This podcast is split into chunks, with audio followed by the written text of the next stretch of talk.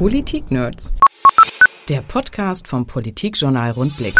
Herzlich willkommen zu einer neuen Folge der Politik Nerds, heute mit Isabel Christian. Als Gast begrüße ich dieses Mal Tina Voss, die Geschäftsführerin der gleichnamigen Personalvermittlungsagentur aus Hannover. Schön, dass Sie da sind. Danke, dass ich da sein darf. Frau Voss, haben Sie eigentlich noch Arbeitskräfte, die Sie vermitteln können, wo doch gerade alle händeringend auf der Suche nach Nachwuchs und Fachkräften sind und sogar Stellen, Festangestellte, nicht mehr eingestellt werden? Stellen bleiben offen? Ja, also wenn es die Wirtschaft trifft und unsere Kunden nicht mehr einstellen, dann ist die Wahrscheinlichkeit, dass wir noch weniger Bewerber haben, natürlich groß, weil wir sind so ein Frühindikator für den Markt. Das heißt, dass uns als erster die Bewerber ausgehen, dann kommt es beim Kunden an. Und ähm, deswegen müssen wir schon eine ganze Menge machen und ein großes Rad drehen, um die Bewerber noch zu finden. Und so wie früher, wir nennen das Sit and Pray, eine Anzeige schalten und darauf warten, dass sich jemand bewirbt, das funktioniert schon lange nicht mehr. Man muss deutlich mehr machen, man muss sehr, sehr aktiv sein in den sozialen Medien und Fachkräftemangel ist nicht nur gefühlt, der ist in ganz vielen Branchen schon da und wir versuchen dem ganz kreativ zu begegnen. Zum Beispiel? Also wir haben natürlich all solche Sachen wie ein Facebook-Profil. Wir suchen selber aktiv in den Netzwerken. Wir sind auf Facebook sehr offen. Wir ähm, wir zeigen, wie unser Alltag eigentlich aussieht, wie das, wie so eine Firma funktioniert, dass jeder auch viel Vertrauen hat. Wir arbeiten viel mit Kununu, das ist eine Arbeitgeberplattform, wo uns jeder bewerten kann. Wir halten Vorträge, alles, wo Bewerber sein könnten und sei es, dass mich mal jemand beim Bäcker anspricht, den ich gut finde, wo ich sage, Mensch, was haben Sie eigentlich für eine Ausbildung? Hätten Sie mal Lust, in einem anderen Bereich was zu machen? Also all das, wo man mit offenen Augen Menschen trifft, da sind wir auch unterwegs. Und Anzeigen schalten tun wir natürlich auch. Aber das machen wir zum Beispiel nur noch in Medien, die auch mobil optimiert sind. Also ein Internetstellenmarkt, den ich nicht über mein Mobiltelefon abrufen kann oder der da nicht komfortabel ist, den braucht niemand mehr. Also viel hat sich ins Internet verlagert auf Apps und andere Geschichten und große Stellenmärkte und es wird noch viel, viel mehr kommen in dem Bereich und von daher eine Anzeige schalten und warten, dass sich da jemand meldet. Sit and pray ist total out. Gibt es denn ähm, Branchen, die besonders stark betroffen sind? Und haben Sie, haben Sie zum Beispiel noch einen Überschuss an kreativen Menschen? Weil man sagt ja immer, wer Geisteswissenschaften oder Kunst studiert hat, der kann sich gleich beim Arbeitsamt melden. Ist das eigentlich noch so oder trifft das wirklich schon alle Branchen? Es trifft noch nicht alle Branchen. Den Pflegenotstand, den wir jeden Tag in der Zeitung lesen, der ist riesengroß, was auch daran liegt, dass zum Beispiel, in, wenn wir mal, gehen wir mal weg von der Pflege in dem Kindergartenbereich, die Erzieherausbildung dauert fünf Jahre. Da haben viele Leute keine Lust mehr dazu. Die Ausbildung im Pflegebereich dauert zwar nur drei Jahre, ist aber eine harte Nummer. Und in einem Alten- und Pflegeheim Leute zu pflegen, denen den Hintern abzuputzen und sie bis in den Tod zu begleiten, das ist emotional anstrengend. Da kann man einfachere Jobs haben. Und den Notstand, den haben wir schon seit 10, 15 15 Jahren. Und vor einigen Jahren haben viele Betriebe nicht ausgebildet, weil sie halt einfach in eine Rezession gerutscht sind. Das war so speziell im Jahr 2008, 2009 waren so die letzten, die, ähm, die so nach, nach der Krise, nach der Wirtschaftskrise nicht mehr ausgebildet haben. Und das ist eine Welle, die wir jetzt vor uns herschieben, weil wir merken, wir haben nicht ausgebildet, uns fehlen im Handwerk die ganzen Gesellen, weil es allen Firmen schlechter ging.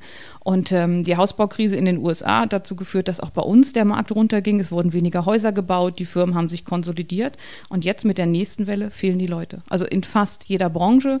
Geisteswissenschaften und Kreativ funktioniert noch, weil kreativ braucht man halt nur an manchen Stellen. Wenn jemand zum Beispiel der klassische Webdesigner, der mal von der Arbeitsagentur weitergebildet wurde, da gibt es natürlich noch genug am Markt, aber die hatten nie die Chance, Berufserfahrung zu sammeln und müssen sich auch jetzt oft umorientieren. Die Agentur für Arbeit meldet ja jetzt schon jeden Monat, der Fachkräftebedarf steigt und steigt und steigt. Die, der Markt an Arbeitssuchenden ist leergefegt. Im Prinzip sind da eigentlich nur noch die Langzeitarbeitslosen unterwegs, die schwierig zu vermitteln sind. Was bedeutet das denn für die Arbeitsmarktpolitik? Brauchen wir eine neue Arbeitsmarktreform, weil Hartz IV in der Form eigentlich ausgedient hat? Man hat Hartz IV ja gemacht in Zeiten einer großen Arbeitslosigkeit und wollte dem begegnen. Und jetzt kommen so drei Dinge zusammen. Einmal, dass die Hartz IV-Reformen gegriffen haben, so sehr sie auch von der SPD jetzt, ich will nicht sagen bekämpft werden, aber kleingeredet werden, haben sie einen großen, großen Anteil daran, dass es uns so gut geht. Wir waren damals, das kennt jeder noch, der kranke Mann Europas. Und Schröder hat da eine Menge Sachen richtig gemacht. Dazu kommt eine immer weiter anhaltende Konjunktur und auch wenn ich das Wort ja nicht mag, aber der demografische Wandel ist nun mal da. Wir haben immer weniger junge Leute. Und diese drei Sachen, die haben dazu geführt, dass der, dass der Fachkräftemangel so groß geworden ist. Und wir müssen umsteuern, wir müssen die Leute aktivieren, die wir irgendwie aktivieren können. Und ganz klar, aber das sind auch alles so, das ist alles schon tausendmal gesagt, wir müssen die Frauen aktivieren. Wenn die Frauen zu Hause bleiben, weil sie keine Kinderbetreuung haben, sind aber in den Studienabschlüssen und schon beim Abitur deutlich besser und in größerer Zahl als die Männer und wir lassen die zu Hause sitzen, weil wir uns nicht um deren Kinder kümmern, äh, dann haben wir an dem Fachkräftemangel auch in Teilen selber Schuld. Die Zuwanderung kann ein bisschen helfen, aber auch da hat man sich ja andere Menschen erhofft mit anderen Qualifikationen. Wobei wir haben auch schon Flüchtlinge vermittelt, die unglaublich gut im IT-Bereich waren, die in Syrien sehr gut ausgebildet waren. Und das kann den Fachkräftemangel etwas abschwächen. Aber wir müssen auch da viel kreativer werden und viel persönlicher. Das zehnte Bewerbungstraining für jemanden, der seit zwei Jahren nicht gearbeitet hat, das funktioniert nicht. Wir brauchen gute Fallmanager, die sich den Einzelnen nehmen, den nach und nach zurück in den Arbeitsmarkt bringen ob das ein sozialer Arbeitsmarkt ist oder direkt der erste Arbeitsmarkt. Das vermag ich nicht zu sagen, weil wenn es so einfach wäre, dann hätte es auch schon mal jemand gemacht. Und welche Rolle spielt die Politik dabei? Die Politik muss die Rahmenbedingungen schaffen. Also die Politik kann nicht sagen, wir haben jetzt äh, einen Anspruch auf einen Kita-Platz und die Kita-Plätze nicht ähm, bereitstellen. Und wenn der Raum da ist, ähm, dann fehlen aber die jungen Erzieher in den, in den ähm, Einrichtungen. Und all diese Dinge muss die Politik angehen und sie muss sich darum kümmern, schwerpunktmäßig und nicht nach dem Gießkannenprinzip die Leute zu fördern. Das ist nicht leicht und viele haben sich ja auch eingerichtet in einem Leben, in einer Hartz-IV-Karriere, die das nie wollten, aber Menschen gewöhnt gewöhnen sich an Dinge und ich möchte den Job auch nicht machen, alles zu überlegen, wie wir es jetzt wieder hinbekommen. Die Politik ist da sehr herausgefordert und wir brauchen ein paar neue Ideen und ein paar neue Konzepte. Und das müssen kleinere Zahlen sein, die Leute begleiten, sie zur Arbeit bringen, viel Feedback einholen und vor allem, wenn jemand so lange arbeitslos war, dem Wertschätzung entgegenbringen und ihnen helfen, an die Hand nehmen. Ich glaube, damit kann man viel erreichen. Da sprechen Sie ja gerade schon das andere große Problem an, neben dem Fachkräftemangel, nämlich auch den Nachwuchsmangel. Ähm, hier in Niedersachsen hat man den Eindruck, der Landespolitik ist das bewusst, aber es wird immer nur so ein bisschen an Stellschrauben gedreht. Zum Beispiel ähm, wurde im letzten Jahr angekündigt, ja, wir modernisieren jetzt mal die Berufsschulen. Also bringen die Berufsschulen mal von äh, 1990 auf 2010er Stand. Ähm, Reicht das denn schon oder ist das eigentlich viel zu wenig? Ach, die Politik hat es an der Stelle so schwer, weil sie, sie sind ja medial sehr getrieben. Ne? Also es wird irgendwas gebracht zum Thema ähm, äh, Flüchtlingswelle und wir haben das nicht richtig abgearbeitet und dann reagieren sie sofort darauf, versuchen ein Gesetz zu machen, versuchen was leichter zu machen und im Prinzip müsste das mal mit ruhiger Hand gemacht werden. Und dieses Thema, der, dass das immer eine Länderhoheit ist, halte ich auch für problematisch, weil in den Kultusministerkonferenzen müssen sich alle wieder über Maßnahmen abstimmen und alle müssen sich irgendwie einig sein. Und dieses dezentrale System an der Stelle halte ich eher für schwierig. Und ähm, das Modernisieren der Berufsschulen, ja, sie versuchen viel und sie machen Sachen, dann ist da mal kein Geld für da. Ähm, da muss viel passieren. Und ich würde immer sagen, guck doch mal woanders hin. Man muss ja nicht alles neu erfinden. Ich bin ja ein großer Fan von Skandinavien. Guckt mal, wie die das da machen, wie die, wie die sich aufgestellt haben. Wir haben tolle Schulen auch als Beispiel. Die werden ausgezeichnet. Der engagierte Chemielehrer, der gestern in der Zeitung war, das fand ich großartig. Den Artikel habe ich von vorne bis hinten gelesen, weil ich glaube, das wäre der Mann gewesen, mit dem ich auch Chemie irgendwann begriffen hätte. Es hat so viel mit guter Pädagogik zu tun und die Ausstattung kann dann da danach auch mal gut werden. Aber das liegt ja teilweise auch an den jungen Leuten selbst. Also wenn man sich umschaut, äh, in den Gymnasien ist quasi heute ein, die Hälfte aller jungen Leute und viele von denen fangen danach ein Studium an, weil man das ja macht. Man, man soll ja studieren, die Gesellschaft möchte das ja. Wie kann man da dran gehen, dass man sagt, ähm, fangt lieber kein Studium an, sondern macht lieber eine Lehre, das passt auch besser zu euch und damit könnt ihr auch was werden. Naja, schon das Wort Lehre ist ja unsexy. Also das ist so, ähm, man hat so eine Akademisierungswelle vor sich hergeschoben. Früher waren es 30 bis 40 Prozent, jetzt sind es bis teilweise 70 Prozent der Leute, die ein Studium machen wollen. Und nicht jeder ist für ein Studium am Ende geeignet. Und dann haben wir die Studienplätze alle voll, Menschen stehen auf Wartelisten und dann haben wir Abbrecherquoten, zum Beispiel bei einem Mathestudium von über 40 Prozent. Und man muss reingehen mit, mit Auszubildenden, dass die über YouTube-Videos, dass die über über vielleicht ähm, VR-Brillen, also Virtual Reality, dass sie ihre Berufe vorstellen, dass sie zeigen, wie attraktiv das ist. Und das Bildungssystem muss an der Stelle ganz durchlässig sein, was es ist, aber auch nach außen hin so wirken. Du kannst eine Ausbildung machen, dann hast du eine gute Grundlage und kannst danach gucken, was du studieren willst. Du kannst auch über Meister BAföG etwas machen. Es gibt viele Möglichkeiten, aber sie sind nicht bekannt. Alleine, wenn wir uns Ausbildung angucken, wir haben ungefähr 350 Ausbildungsberufe und ähm, die Jugendlichen kennen ungefähr 15. Das heißt, dass 335 Berufe bei denen gar nicht bekannt sind. Und deswegen kann auch keiner diese Ausbildung machen. Also da müssen wir rein in die Schulen, müssen dafür werben und müssen den Jugendlichen nach ihren Neigungen Berufe anbieten. Das ist auch eine Mammutaufgabe. Und wer ist da an dieser Stelle gefordert? Ist das auch ein politisches Ding? Ist, muss es die Bundesagentur für Arbeit machen? Müssen es die Unternehmen selbst machen? Alle, alle sind gefordert. Es gibt so eine ganz spannende Geschichte bei einem Krankenhaus in Köln. Ähm, ich sage ja immer, Print ist in Teilen tot, aber nur bei den jungen Leuten. Die haben das so gemacht, dass sie eine große Anzeige gemacht haben in der Zeitung und haben um das Berufsbild des Krankenpflegers und der Krankenschwester geworben. Dann haben sie da eine WhatsApp-Nummer reingegeben und haben gesagt, ähm, geben Sie Ihren Kindern diese Nummer, da sollen die sich bei uns verzeichnen lassen und dann wurden da kleine Videos runtergeladen von den Auszubildenden. Das heißt, Mama hat gesagt, guck mal, Krankenschwester ist doch ein toller Beruf, ähm, registrier dich da mal. Und dann sahen die Jugendlichen in ihrem eigenen Alter, die diesen Ausbildungsberuf machen, die davon berichtet werden haben in so kleinen Videos und haben damit wirklich super Erfolg gehabt. Da haben alle miteinander gearbeitet. Das Unternehmen war kreativ, die Eltern waren aufmerksam, die Jugendlichen haben sich darauf eingelassen und sie haben damit etwas geschaffen, ähm, was sonst nicht funktioniert hätte. In einer Anzeige suchen wir suchen Auszubildende, bitte bewerben Sie sich, wenn Sie teamfähig sind und gerne Menschen mögen. Das braucht keiner mehr. Das muss verzahnen und deswegen müssen alle mitarbeiten. Man darf das nicht auf die Politik abwälzen, aber Unternehmen, die Auszubildende haben wollen, müssen sich auch bewegen und gleichzeitig müssen auch die Eltern aufmerksam sein und sagen, was kann denn mein Kind? Ich kenne es doch ziemlich gut und wo könnte ich fördern? Der Hinweis auf die Stelle, das finde ich sehr interessant. Wenn man heute Stellenausschreibungen liest, nicht nur für Nachwuchs und für, für Auszubildende und Trainees, sondern auch für ganz normale Fachkräfte, da hat man als Leser immer den Eindruck, die suchen die eierlegende Wollmilchsau. Das das kann doch keiner erfüllen.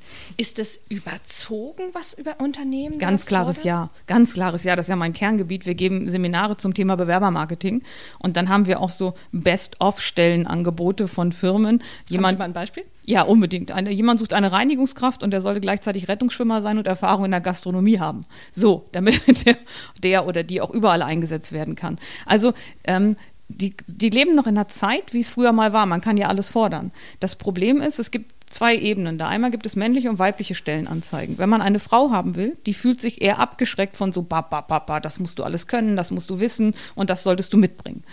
Wenn man mit dem Kunden mal spricht oder mit dem Arbeitgeber, kann man ganz viel wegstreichen. Dann haben die gesagt, ja, da hat man neulich einer angerufen, der wollte was in Englisch. Das ist jetzt einmal vorgekommen in drei Jahren. Dafür braucht man niemanden, der fließend Englisch spricht. Und man muss die Leute dann auch mal zurückholen und sagen, lass uns doch mal die Anzeige formulieren mit etwas, was man wirklich braucht.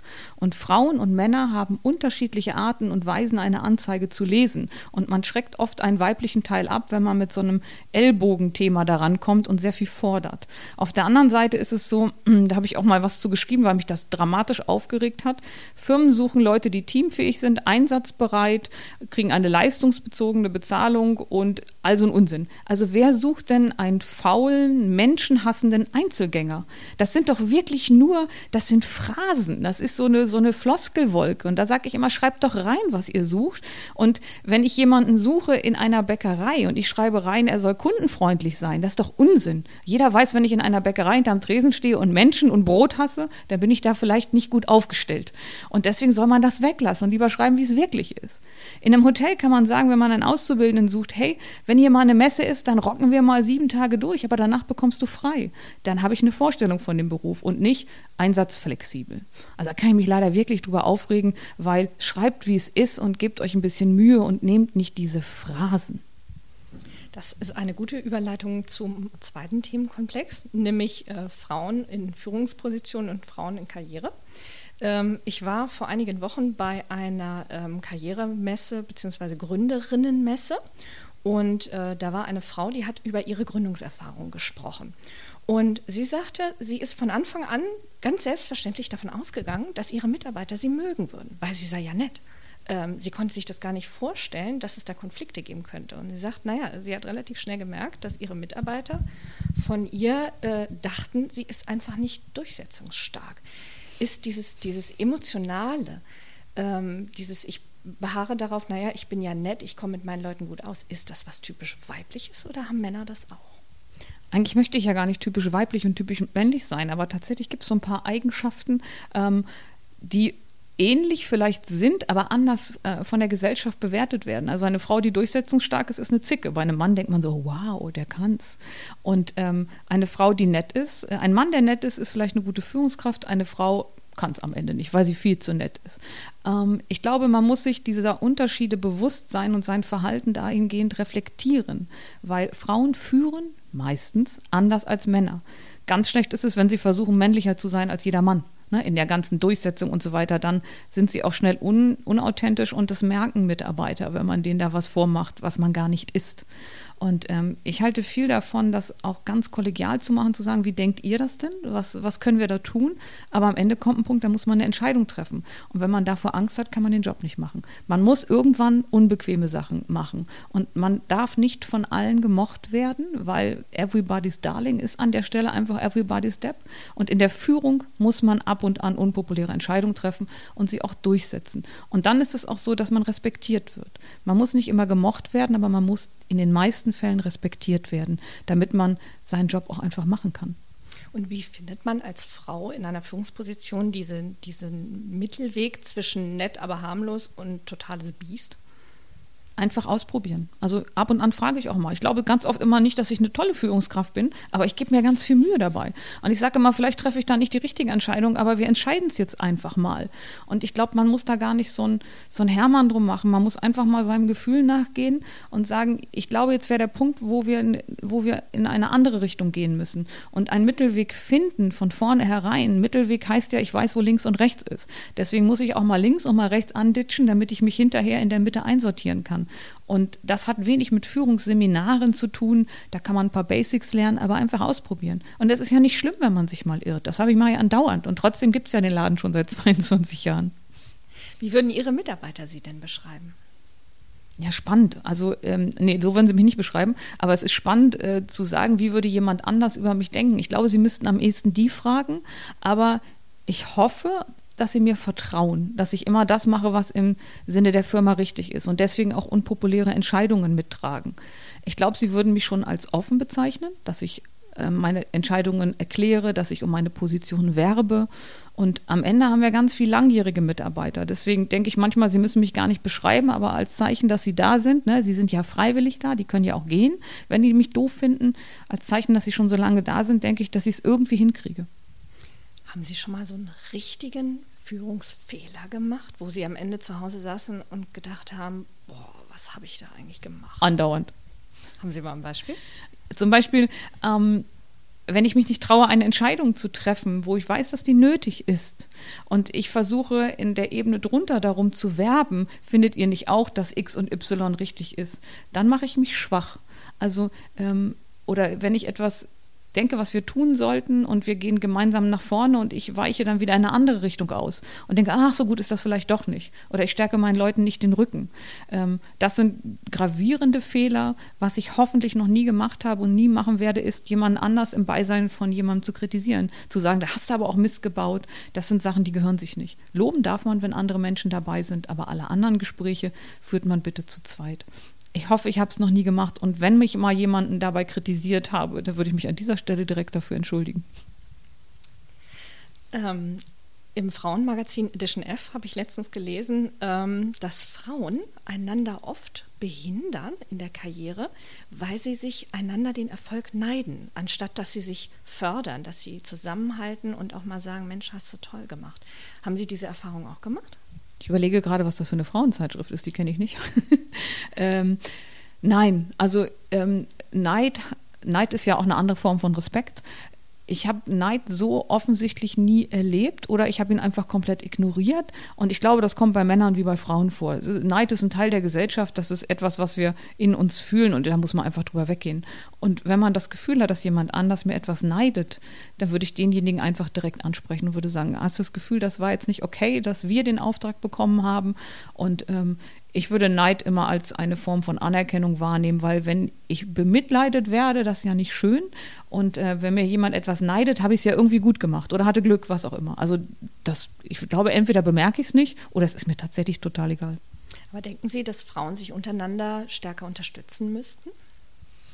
Naja, das ist so diese, diese gläserne Decke, die wir haben. Das sind ja diese Jungsnetzwerke, die schon früh anfangen, die fangen im Studium an, die treffen sich hinterher und da müssen wir Frauen ein bisschen schlauer sein und uns nicht nur in der Kindergarten- und PKIP heißt das, glaube ich, PKIP-Gruppe vernetzen, sondern ähm, auch beruflich. Und da gibt es immer mehr Ansätze dazu und das wird immer weitergehen. Und ich bin irgendwann mal gefragt worden, ob ich für eine Frauenquote in der Führung wäre. Und dann habe ich damals Christian Pfeiffer angerufen und äh, unseren ehemaligen Justizminister und den Kriminologen und habe gesagt, Christian, ich habe keine Meinung dazu. Was wäre denn meine Meinung? Und dann hat er mir erklärt, wie er das sieht. Und er hat gesagt, in den nächsten zehn Jahren wäre eine Frauenquote durchaus sinnvoll, um es erstmal zu durchmischen. Und irgendwann kann man es alleine laufen lassen, aber man muss irgendwie für die Pionierinnen der, den Weg ebnen und danach ähm, holen gute Frauen auch andere Frauen nach. Und dann durchmischt es sich und dann vernetzt es sich auch weiter. Also ich bin in ein paar Frauennetzwerken, aber sonst eher in gemischten, ähm, weil ich finde, dass man die jungen Frauen im Moment fördern muss. Und und dass sie die beste Zeit haben, um Karriere zu machen, weil es gibt einfach nicht mehr so viele Männer und ähm, deswegen werden Frauen automatisch mehr gefördert. Das ist übrigens ähnlich wie in Norwegen. Viele sagen immer, Norwegen ist ja so ein toller Vorreiter, was Frauenquote und so weiter betrifft. Ähm, bei denen war es die pure Not. Wenn nur fünf Millionen Menschen da leben und die Hälfte sind Frauen und die bleiben auch noch zu Hause, wer soll denn dieses Land am Laufen halten? Und deswegen haben die so gute Konzepte. Und weil wir einen Fachkräftemangel haben und die Generation Y einfach viel kleiner ist, als wir damals noch bei Babyboomern und Generation X, ist jetzt die beste Zeit für Frauen, um Karriere zu machen und sich miteinander zu vernetzen. Haben Sie denn in Ihrer Karriere eine Frau gehabt, die Sie gefördert hat? Ja, das ging schon ganz früh los. Also ich habe auch heute noch Kontakt mit ihr. Ich hatte eine Klassenlehrerin, ähm, die immer zu mir gesagt hat, Tina, bleib bitte nicht im Harz und krieg nicht zwei Kinder und heirate deinen Klassenkameraden, so wie es alle anderen gemacht haben. Geh raus in die Welt und finde raus, was du möchtest. Und ähm, ich bin relativ früh halbweise geworden und habe ja auch dann irgendwie nach jemandem gesucht, der mir so ein bisschen Orientierung gibt. Und wir haben deswegen heute noch Kontakt und äh, sie ist ganz süß und unendlich stolz auf mich, äh, dass ich eine der wenigen bin, die genau das gemacht hat, was sie gesagt hat weil sie sich, sie hat früher gedacht, sie hat ein paar Chancen nicht wahrgenommen und deswegen hat sie mich so ganz früh gefördert und mir ganz viel Selbstvertrauen gegeben und äh, das war eine richtig, richtig, ein richtig guter Start für mich und das ist so eine der Figuren, denen ich auch mein Leben lang dankbar sein werde. Was denken Sie, was sollten Frauen sich unbedingt abgewöhnen, wenn sie Karriere machen wollen?